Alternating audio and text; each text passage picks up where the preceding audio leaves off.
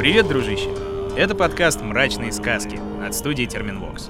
Меня зовут Митя Лебедев, и здесь я собираю предания, легенды, конечно же, сказки малых и великих народов России. Говорят эти истории о хороших, в общем-то, вещах, о том, что ради добра и любви человек может пройти любые препятствия.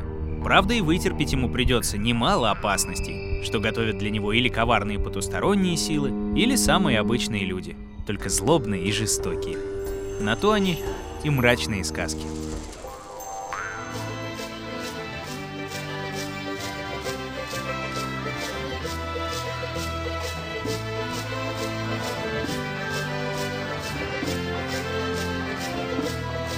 Сегодняшнюю сказку рассказывают балкарцы. Почти все из 125 тысяч балкарцев живут на своей исторической родине, в Кабардино-Балкарии, в центре Северного Кавказа. Только не путай их с болгарами, это совсем другой народ. Хотя некоторые ученые считают, что балкарцы как-то связаны с жителями Волжской Булгарии. Но все же большинство версий склоняются к тому, что их русское название произошло от ущелья Малкар, где и жили их предки. А сами же балкарцы зовут себя Таулула, то есть горцы. Как и многие малые народы России, балкарцы долго сохраняли свои языческие верования. Большую роль в их жизни играли священные камни, вокруг которых устраивались праздники и песнопения – Сейчас же балкарцы в основном исповедуют ислам, но отголоски старой веры остались в их жизни. Например, в суевериях. Иногда в балкарских селах одинокие люди не с первого раза отзываются на свое имя. Раньше верили, что так на души людей охотится злой дух Байчи. Выкрикивает имя голосом кого-нибудь близкого.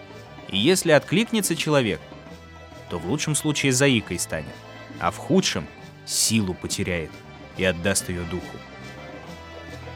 А все же почти во всех сказках храбрым, находчивым и неунывающим всегда удается одержать верх над бесчестием и коварством. Вот как рассказывают балкарцы.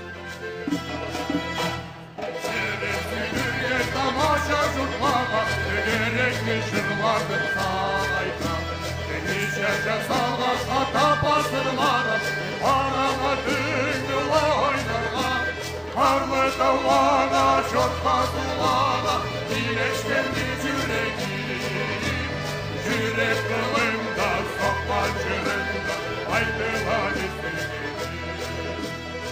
Жил-был один джигит.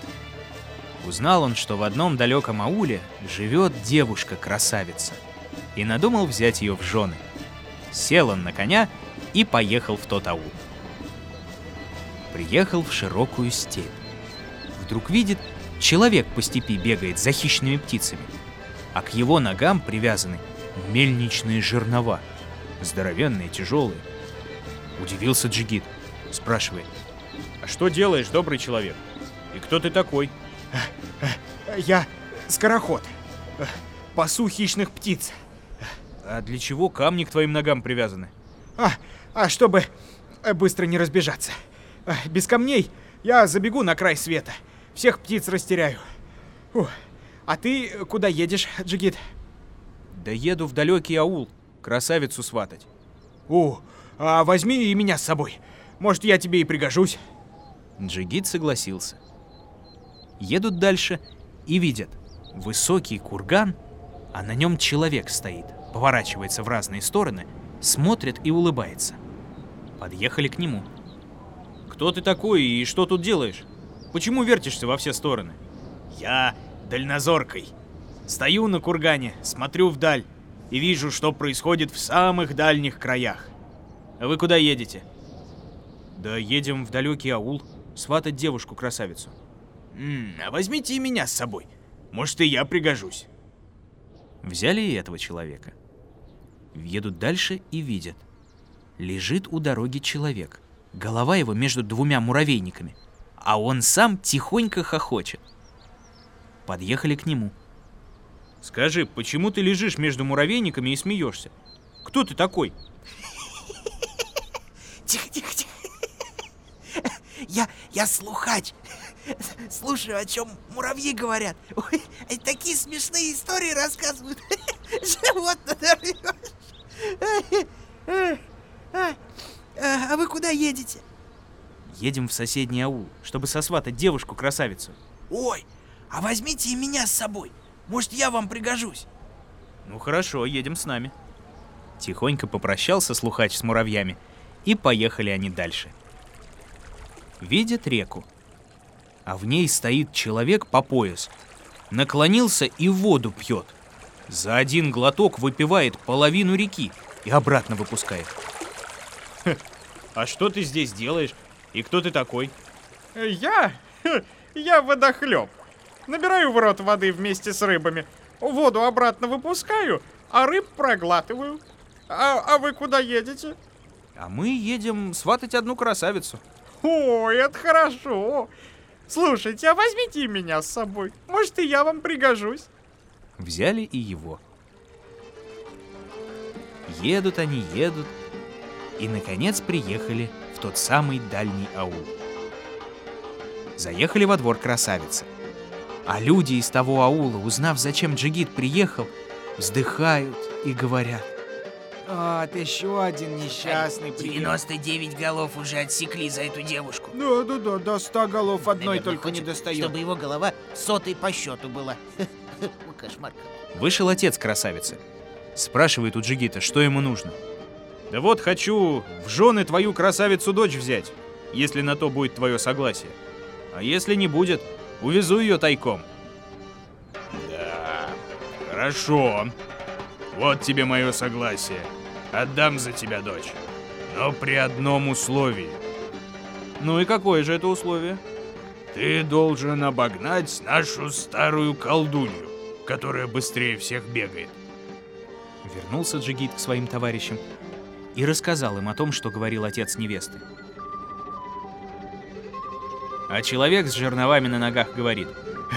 Ты не печалься, парень. Я ее обгоню. Ложись себе спокойно и спи, отдыхай. Ух, На утро отец девушки послал за Джигитом. Пора собираться на состязание. Джигит с товарищами пошли за аул, вот и спрашивает он старика. А может ли за меня мой друг состязаться? Он мне дороже брата. Ну что же, пусть попытается. Но только учти, не справится он, обе ваши головы с плеч полетят. Через некоторое время сюда же привели и худенькую черную старушку. За спиной у нее котомка, а у пояса маленький кувшинчик из тыквы сделанный. Вышел рядом с ней человек с жерновами на ногах, а народ так и покатился со смеху. Гляди, гляди на него. Вот дурак, он себе жернова на ноги. как же он с жерновами-то на ногах побежит? Верно, верно. Бегает, когда голова дурная. Старушка повела скорохода в поле. Остановилась у шеста, от которого надо было назад в аул бежать, и говорит. Эх, давай присядем здесь, отдохнем, а потом мы побежим. Отвечает ей скороход. Отсюда?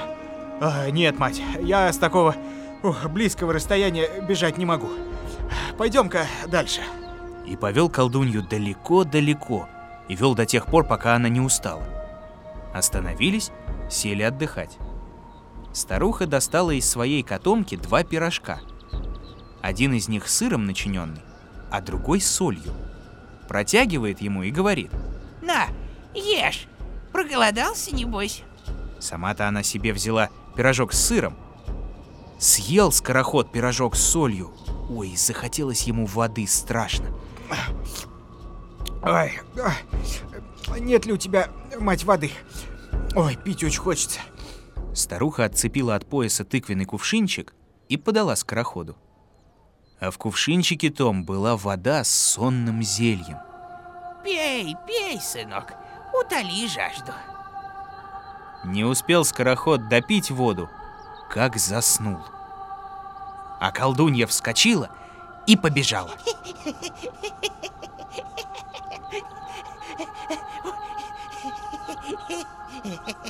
Народ возле аула ждет бегунов. Волнуется, давно их уже нет. Стал беспокоиться и молодой джигит. Долго никто не показывается. Дальнозоркий посмотрел вдаль и говорит.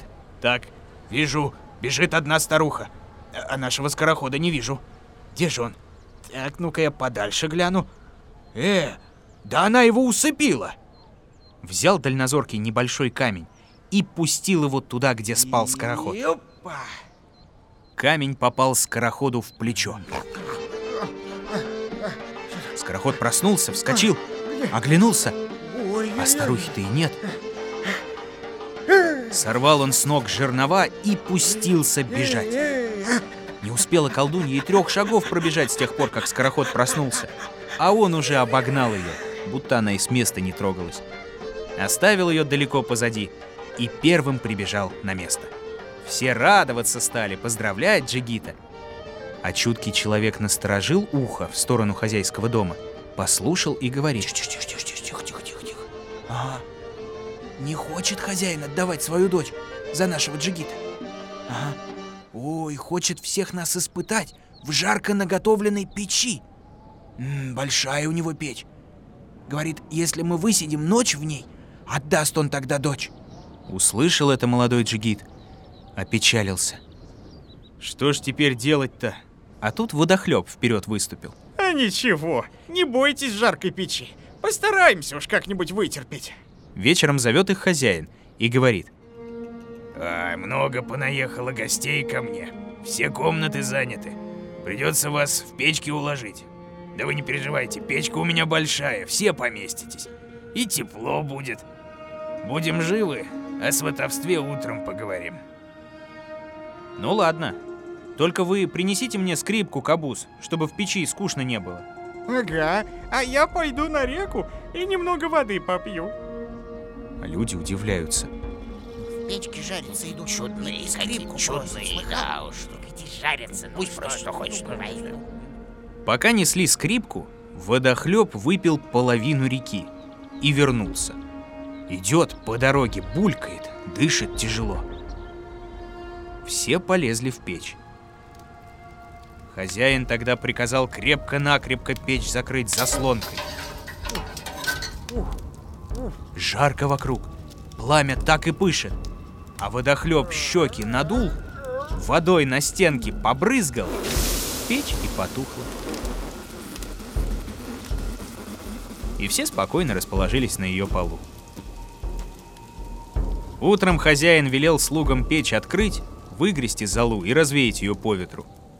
Открыли печь, смотрят, а там все гости сидят.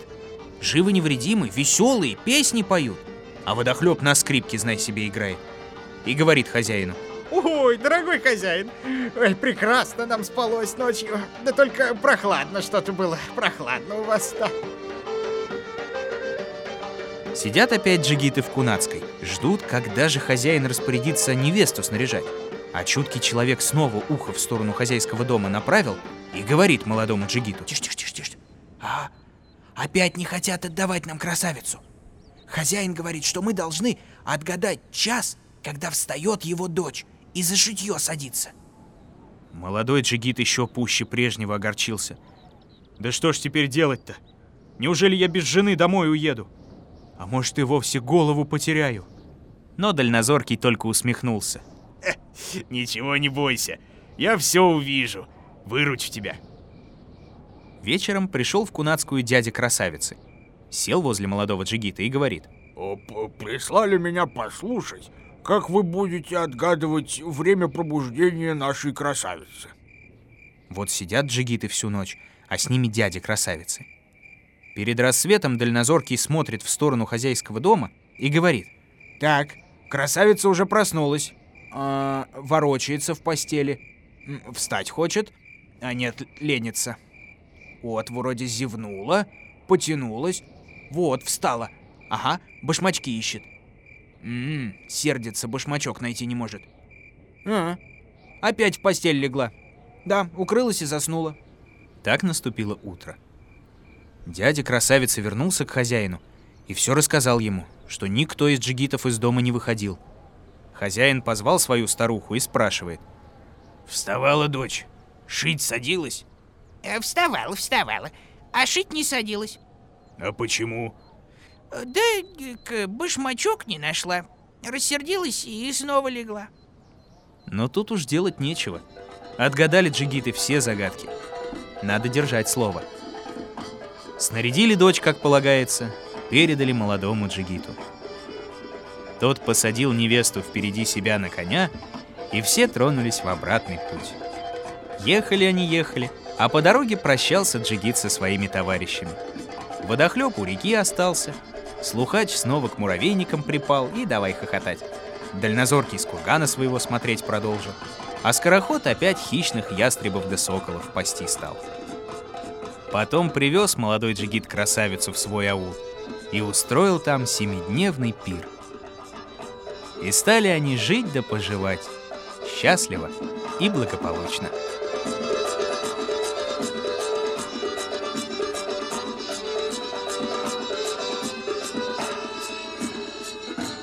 Сдается мне, похоже, эта сказка на какую-то другую. Ты как считаешь? Если согласен, пиши в комментариях на какую. Ну и попутно подписывайся на мрачные сказки везде, где ты слушаешь подкасты. Например, в мобильном приложении и на сайте SoundStream, в Apple и в Google подкастах, на Кастбоксе, Яндекс Музыке и на YouTube. Ставь оценки, рассказывай друзьям и делись еще в комментариях, какие сказки народов России можно назвать, по-твоему, мрачными и рассказать в этом подкасте. Ну а на сегодня все, дружище. Все.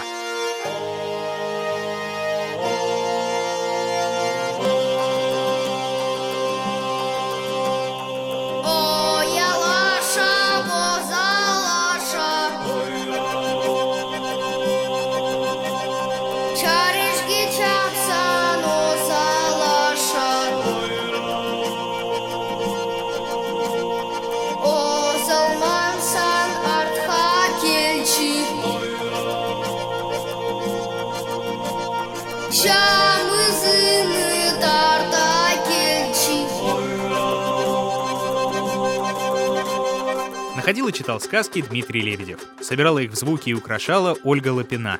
Рисовала картинки и превращала в анимацию Елизавета Семенова. Отражала настроение наших волшебных персонажей музыка Полины Бирюковой. Искал самые народные песни Ваня Петрович. А продюсировала все получившееся Кристина Крыжановская.